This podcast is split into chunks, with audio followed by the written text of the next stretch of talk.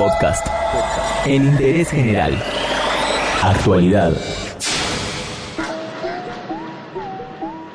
Hace poco hablamos del COVID-19 desde el lado de la salud. Repasamos viejas enfermedades y las comparamos. Pero el coronavirus se sigue propagando y ahora no solo afecta a las personas, sino también a los mercados. Hoy en Interés General, la palabra de un especialista sobre cómo una epidemia puede perjudicar la economía de un país. Cuando asumió Alberto Fernández en diciembre de 2019, una de las primeras cosas que avisó fue que el 2020 iba a ser un año complicado en materia económica que no habría crecimiento. En el inicio de esta semana, la OCDE, que es la Organización de Cooperación y el Desarrollo Económico, sacó un informe en el que confirma lo estipulado. La actividad en Argentina va a caer un 2% en 2020. En un principio había dicho que la caída iba a ser del 1,7, pero la agrandó dos puntos por el coronavirus. Repasemos un poquito. OCDE es un organismo de cooperación internacional, está compuesto por 36 estados y su objetivo es coordinar sus políticas económicas y sociales. Fue fundada en 1961 y su sede central está en París, Francia. Argentina no está dentro de esos 36 países miembros, sino que aparece como adherente a la Declaración sobre Inversión Internacional y Empresas Multinacionales y bueno, por eso nos tienen en cuenta. Bueno, ahora sabemos que un virus puede dañar la economía de un país y lo que vamos a saber es por qué. Para desasnarnos y contártelo con mayor grado de precisión, llamamos a un especialista, Daniel Stico.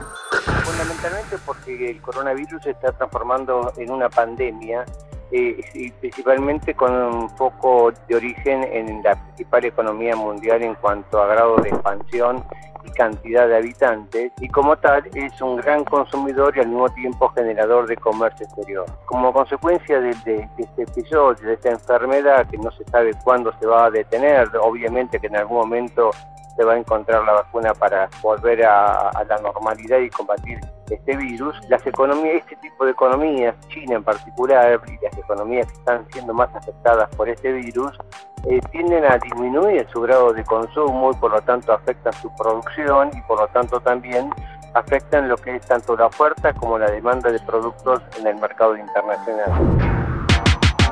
Entonces, nada tiene que ver la cantidad de casos que haya en un país, sino el lazo comercial con aquellas regiones más afectadas. Exactamente, porque una economía recesiva o como con fuerte desaceleración del ritmo de actividad o basta ver las imágenes que recorren el mundo, sobre todo el centro eh, más, afectado en China, eh, termina contrayendo el consumo y por lo tanto termina retrayendo la demanda de exportaciones de todos los países y en el caso de la Argentina que venía exportando fuertemente carne, cereales y otros productos. Como ya repasamos en algún otro episodio, este no es el primer virus que hay, ni tampoco el primero que nace en Asia. Como la influenza, sea, la gripe aviar, la fiebre porcina, etcétera, siempre han tenido algún impacto en la economía, pero finalmente fueron en, algún en alguna medida reducidos porque se logró contener y atacar el problema rápidamente. Acá se está frente a un virus que parece más lento eh, el ataque, el, frenarlo y por eso este, este grado de incertidumbre, pero eh, uno ve la historia mundial de, siglos y observa que estos episodios finalmente terminan eh, solucionándose y entonces la, la, gran pregunta es si lo que se pierde hoy se podrá recuperar mañana y es probable que sí. Se sigue expandiendo el COVID-19, el famoso coronavirus, y no solamente afecta a la salud de miles de personas, sino que también daña la economía y te lo contamos, aunque sea brevemente, en interés general, con la participación del economista Daniel Estico.